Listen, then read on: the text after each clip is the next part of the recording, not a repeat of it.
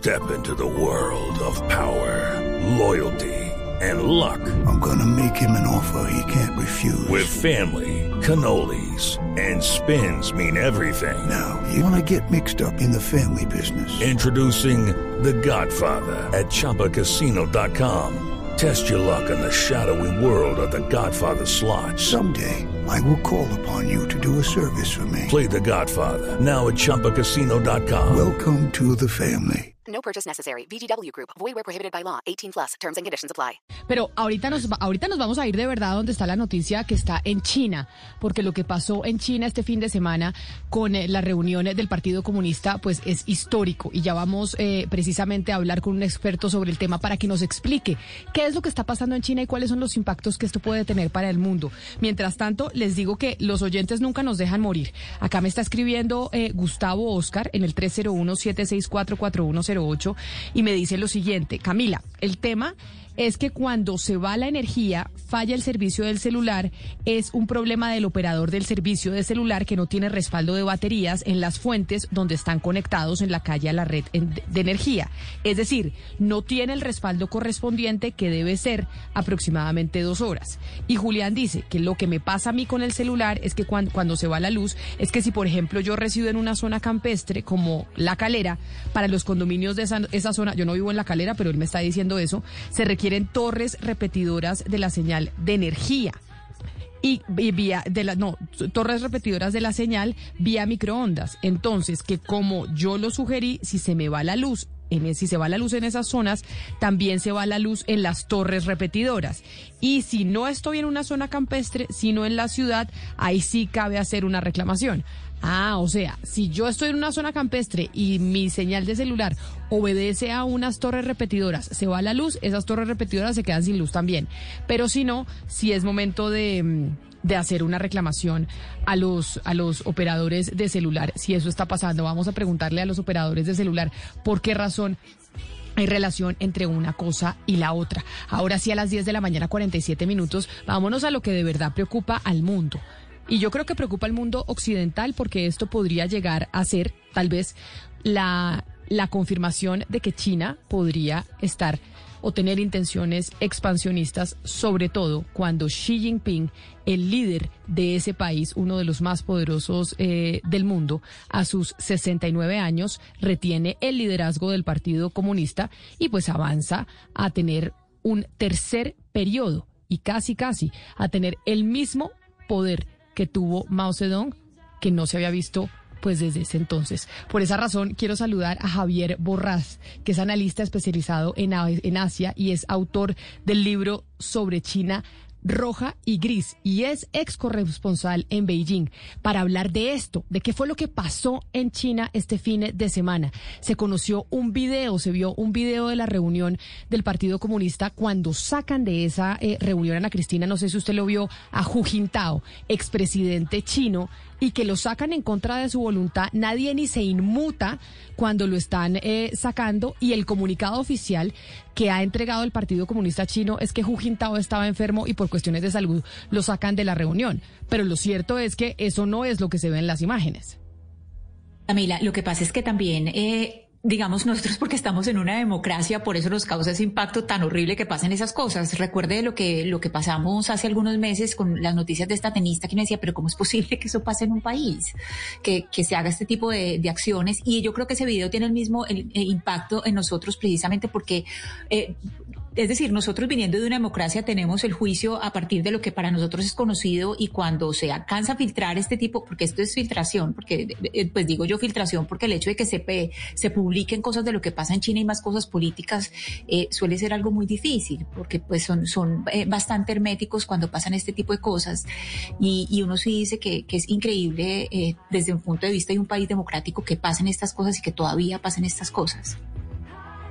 Pues vamos a saludar a Javier eh, Borras, que está con nosotros en la línea para entender lo que está pasando en China y los impactos que esto pueda llegar a tener en el, en el resto del mundo. Señor Borras, bienvenido a Mañanas Blue. Qué placer tenerlo con nosotros y muchas gracias por atendernos. Hola, encantado de estar con vosotros. Bueno, yo tengo que preguntarle frente a esto que se dice y es que el señor Xi Jinping fue reelegido por segunda vez como secretario general eh, del Partido Comunista Chino y que es algo inédito que vaya a tener un tercer mandato. Es decir, en China no había habido un líder que tuviera tres mandatos seguidos. Eso, digamos que es legal, es constitucional dentro de China, sí o no. Eh, lo que pasó recientemente es que el Partido Comunista cambió la constitución china. Durante años eh, el límite de mandatos eran dos mandatos para el presidente, porque recordemos que Xi Jinping tiene tres cargos, presidente, secretario general del Partido Comunista y jefe del ejército. Lo que se cambió en la constitución era el límite de dos mandatos para presidente. Pero recordemos que esta norma era relativamente reciente, porque, por ejemplo, cuando estuvo gobernando Mao Zedong China o su sucesor Deng Xiaoping, no había para nada este límite. Era una norma reciente que Xi Jinping ha quitado hace eh, un par de años.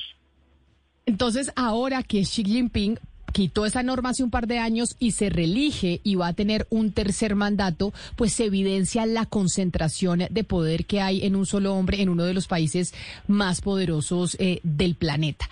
Ahí entonces empieza a surgir la inquietud de qué va a pasar con Taiwán, sobre todo porque una de las de los postulados de Xi Jinping es Taiwán es ha sido y será China. Eso es lo que piensan. Y obviamente, pues hay un temor en el mundo libre occidental de que pueda existir una intención directa de China de querer invadir Taiwán. Eso en medio de esta reelección de Xi Jinping es lo que va a suceder o usted cree que eso no va a ser posible? Yo creo que eh, Xi Jinping antes de este de este Congreso del Partido Comunista ya tenía control total de lo que es la política exterior de China. Por tanto, los cambios que hemos visto recientemente no afectan a la, política exterior y al poder que pueda tener Xi Jinping para tomar una decisión como podría ser una invasión de Taiwán. En los últimos años que ha gobernado, ha realizado una política exterior más dura respecto a Taiwán, pero no hay señales inminentes de que tenga planeado una invasión. Y después de este Congreso, explíquenos cómo queda conformado el poder interno eh, de la estructura del Partido Comunista Chino, porque bueno, eh, eh, entiendo que detrás del secretario general o, abajo de Xi Jinping, pues ahí está el comité permanente, está el Politburo y una cantidad de, pues de, de instituciones. El que ganó, que perdió y mirando para el futuro, ¿cómo queda armada esa pirámide? Lo más importante que nos tenemos que fijar es en el comité permanente, que son los siete hombres más poderosos de China, entre ellos Xi Jinping. Los seis restantes miembros del comité permanente que han sido elegidos, todos son xiistas, de la facción de Xi. Es decir, personas que trabajaron con él desde hace décadas y tienen una relación muy próxima con él y que son de total confianza del, del presidente. Lo que ha sorprendido es que dentro de estos siete elegidos no hubiera nadie de la facción más tecnocrática y pragmática del Partido Comunista, que actualmente estaba representada por el primer ministro Li Keqiang. Si se hubiera escogido a alguien de esta facción, podríamos pensar que habría un contrapeso a las medidas económicas más duras que está tomando Xi Jinping en el país. Por ejemplo, la de COVID-0, de cerrar ciudades, eh, imponer confinamientos por los casos de COVID. Pero al elegir a todos eh, los miembros del comité permanente como xiistas eh, cercanos a Xi, parece que no habrá un contrapeso interno dentro del partido. Señor Borrás, eh, quiero ir una vez más a, esos sistemas de control interno del poder en China, porque usted al principio nos decía que el Partido Comunista había cambiado una norma y que esa una norma de la Constitución y que esa norma era muy nueva, o sea que han cambiado la Constitución dos veces recientemente. Y, y esa es mi pregunta, esa Constitución, es decir, ¿cuál es el, nivel de plasticidad de esa Constitución que tanto le mete en la mano y en ese sentido qué riesgo representa para la comunidad eh, internacional tener a China con una Constitución pues que prácticamente pues puede ser eh, eh, movida o, tocada con esa frecuencia. La constitución china es importante a nivel eh, administrativo y público, pero no es la que define el poder del país. Quien define el poder del país en China es el Partido Comunista. Y si deciden cambiar la constitución, lo harán. En China hay dos estructuras de poder, el Partido Comunista y después el, Consejo de Estado, que sería el gobierno al uso, al que estamos acostumbrados. Pero allí no hay una, división de poderes como en los países democráticos. Por tanto, la supremacía siempre está en manos del Partido Comunista y si quieren cambiar eh, la normativa y la Constitución, lo harán sin ningún problema. ¿Cuál cree usted que va a ser el plan económico de, de el nuevo presidente, del presidente de China eh, a partir de ahora? Eh, ¿Va a continuar su, su plan de expansión en África, en América Latina o, o va a sufrir algún cambio el modelo económico de China? It is Ryan here, and I have a question for you. What do you do when you win? Like, are you a fist pumper? A woohooer, a hand clapper, a high fiver. I kind of like the high five, but if you want to hone in on those winning moves, check out Chumba Casino. At ChumbaCasino.com, choose from hundreds of social casino style games for your chance to redeem serious cash prizes. There are new game releases weekly, plus free daily bonuses. So don't wait. Start having the most fun ever at ChumbaCasino.com. No purchase necessary. BGW. Void were prohibited by law. See terms and conditions. 18 plus. Van a querer seguir teniendo una política exterior. De hecho, en el discurso del Congreso, eh, Xi Jinping dijo que China seguiría apoyando la globalización, el, comercio libre y una, y una acción exterior de China. Sin embargo, la principal política eh, exterior de China, la Belt and Road Initiative, que afecta a varios países latinoamericanos, ha sufrido algunos contratiempos recientemente. Por ejemplo, eh, China ha dado muchos préstamos eh, incluidos a países latinoamericanos, como por ejemplo Argentina o Venezuela, que no se están devolviendo o los países están teniendo dificultades para pagar, cosa que puede poner en problemas a los bancos chinos, que no recuperarán quizá estos préstamos. Y por otro lado, China ha construido infraestructuras a, a nivel mundial y a nivel latinoamericano, algunas de las cuales se han construido y funcionan, pero otras de las cuales eh, quizás se realizaron sin demasiada planificación y un poco a lo loco por parte de, empresas chinas y por parte de, gobiernos locales de, de diferentes países en desarrollo. Pero sigamos con los efectos que tiene esto que sucedió el fin de semana en la reunión del Partido Comunista China, chino en el resto del mundo. Porque usted nos estaba explicando, señor Borrás, que la división que había, digamos, como internamente en quien, en quien, entre quienes siguen la línea de Xi Jinping y quienes tal vez son eh, no están tan de acuerdo con la política económica que está tomando, como por ejemplo eh, COVID cero, el cierre de ciudades, etcétera, etcétera, pues eso ha venido generando en Occidente pues una crisis económica en cierta medida, porque obviamente los, la escasez en eh, ciertos suministros viene entre otras cosas por la decisión de China de cerrar eh, fronteras, de cerrar eh, ciudades, etcétera, etcétera, se ha venido contrayendo eh, la economía. Esto quiere decir que la decisión de darle poder absoluto a Xi Jinping, de ya no tener ningún tipo de contradictor, es que la política económica seguirá siendo esa, seguirá siendo cerrar ciudades, seguir con el COVID cero y probablemente entonces seguir con una escasez de suministros para Occidente, que ha sido uno de los factores, entre otras cosas, de la inflación, de la inflación que estamos viviendo. Eh, yo dudo que esta política pueda seguir indefinidamente porque ahora mismo China está en su peor situación económica en décadas, después de décadas que tenía un gran crecimiento. Eh, ahora vemos que el, el, crecimiento del PIB está a niveles muy bajos. Por tanto, lo que puede suceder es que en los siguientes meses o quizá años esta política se vaya relajando, la política de COVID cero.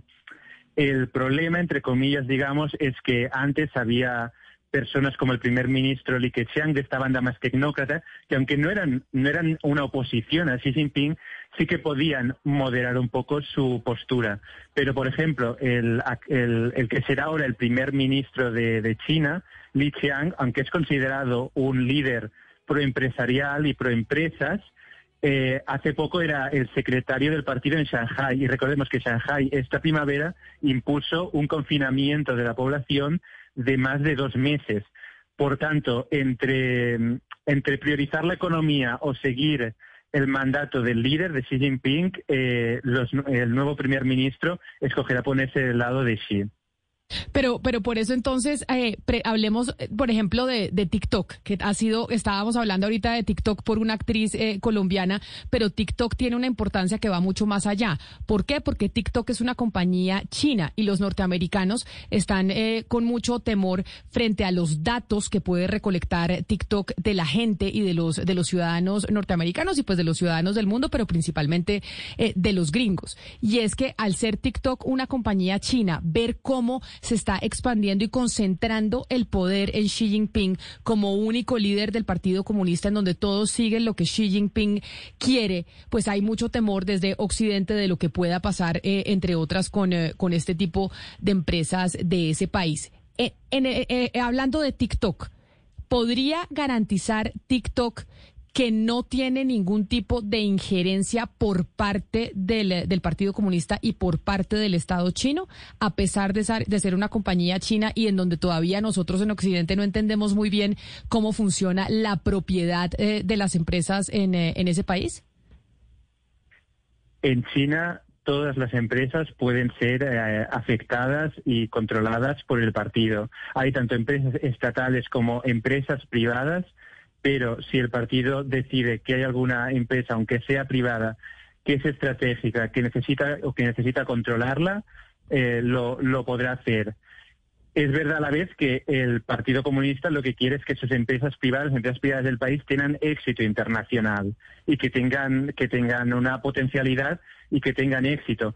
Por tanto, en situaciones en las que quizá no necesite que sea importante controlarlas, no las utilizará como un canal de sus intereses, sino que preferirá que se expandan y que quizá sean más transparentes. En el caso de TikTok y Estados Unidos, obviamente, al ser Estados Unidos un competidor directo de China y un competidor tecnológico, no se la quieren jugar a que TikTok pueda ser una, un canal para recabar datos de ciudadanos estadounidenses pero lo que estamos viendo, sobre todo en el caso de Estados Unidos, es una competición directa entre dos grandes potencias que quieren ser las líderes a nivel tecnológico mundial. Es decir, ¿usted cree que no hay riesgo de que TikTok vaya a ser utilizado por el Estado chino, por el gobierno chino, para recabar información sensible de ciudadanos norteamericanos o de ciudadanos de cualquier otra parte del mundo que están utilizando esta red social y que hoy en día es la red social más famosa del planeta? Yo no les podría asegurar eso.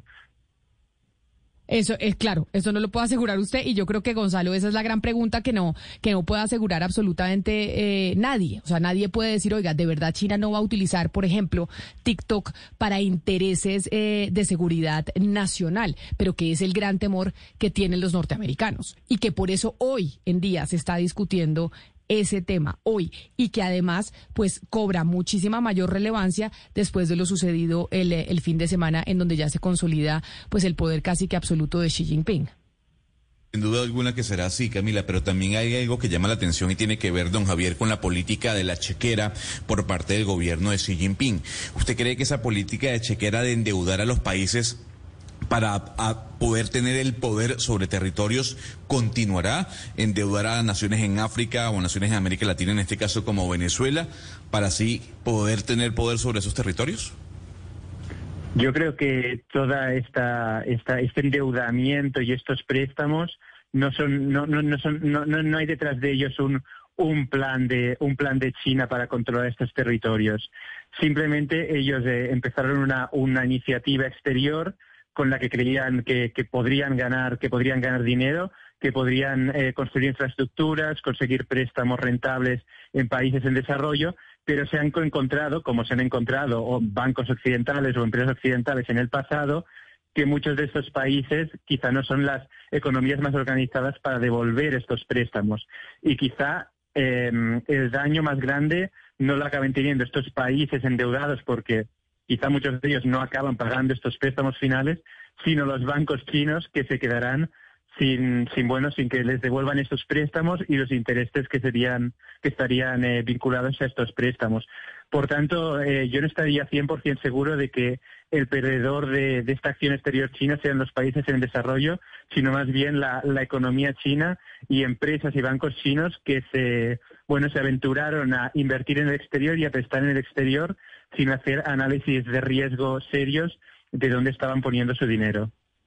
Señor Borras, agradeciéndole su conocimiento y su experiencia en China, que a veces, eh, pues que a veces no, que siempre es un país tan hermético por cuenta de que no son una democracia y que el control de la información, pues la tiene totalmente el, el Estado y lograr información para los periodistas es bien complicado. Por eso nos parece muy valioso poder hablar con usted. Quiero hacerle la última pregunta y es sobre el video que vimos eh, este fin de semana que suscita, pues, eh, la curiosidad de par y curiosidad y preocupación de parte de todo Occidente de lo que pasó en, eh, en China este fin de semana y es cuando retiran al expresidente Hu Jintao en contra de su voluntad. No hay audio del video, pero sí se puede ver claramente porque se ha reconstruido imagen por imagen en distintos medios de comunicación a nivel internacional cómo fue que lo levantaron, cómo él trata de, de, quitarse la mano de encima de quien, de quien lo retira y Xi Jinping, quien casi que ni lo mira y nadie dentro del recinto del Partido Comunista se inmuta cuando están sacando a ni más ni menos que un expresidente chino. Usted ahí de lo que conoce, ¿qué cree que fue lo que pasó? ¿Y qué cree que pueda llegar a pasar con Hu Jintao? ¿Podríamos llegar a conocer dentro de poco, dentro de unas semanas, algunos meses, que el expresidente chino falleció por temas de salud y que esa es la razón por la cual lo sacaron?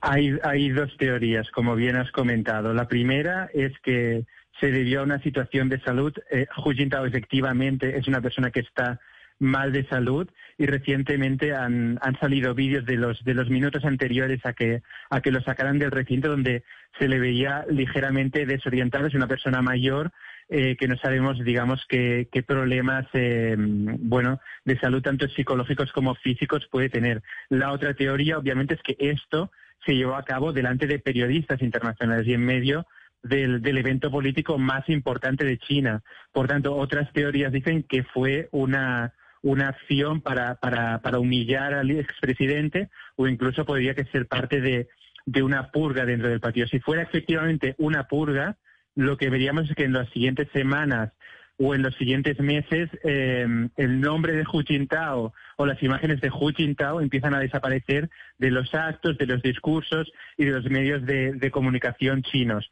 Por ahora estamos recibiendo imágenes contradictorias porque por ejemplo, en, los buscadores web chinos, bueno, algunas redes sociales chinas, se ha censurado la, la, la búsqueda del nombre de Hu Jintao, pero a la vez en, el, en los noticiarios chinos sigue apareciendo la, la, figura de Hu Jintao. Y sería extraño que después de una purga, que en principio es lo que busca eh, eh, es eliminar, digamos, la presencia pública de un personaje, siguieran mostrándose estas imágenes. En resumen, como suele pasar con muchas cosas en China, no tenemos eh, idea de lo que está pasando entre, bueno, entre bambalinas y lo único que podemos hacer es, bueno, establecer teorías razonables sobre lo que ha pasado. Pues es el señor Javier Borras, analista especializado en Asia y es autor de un libro sobre China que se llama Roja Camila, y Gris. Dígame, Mario. De pronto, no, una, una cosa de pronto al cierre, porque creo que es la pregunta que se hace hoy todo el mundo. En caso de que se compliquen las relaciones con Rusia, que Occidente y Rusia entren en una guerra mundial, eh, ¿cuál sería el papel o la posición de Xi Jinping? ¿Qué, qué prevé usted? ¿Qué va a pasar?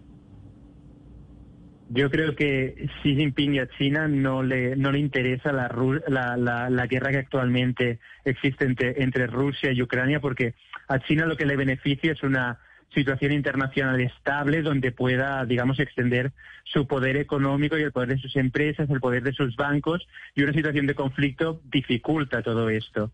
Pero a la vez eh, Rusia eh, es, un, es un país muy importante para China porque es el país con el que comparte su frontera más grande, es un gran proveedor de materias primas y de energía y, por tanto, entre una situación en, la que Putin eh, está en esta guerra o una situación en la que en Rusia hay un gobierno prooccidental o no hay gobierno y existe el caos, obviamente China escoge eh, Putin y la, y la guerra en Ucrania.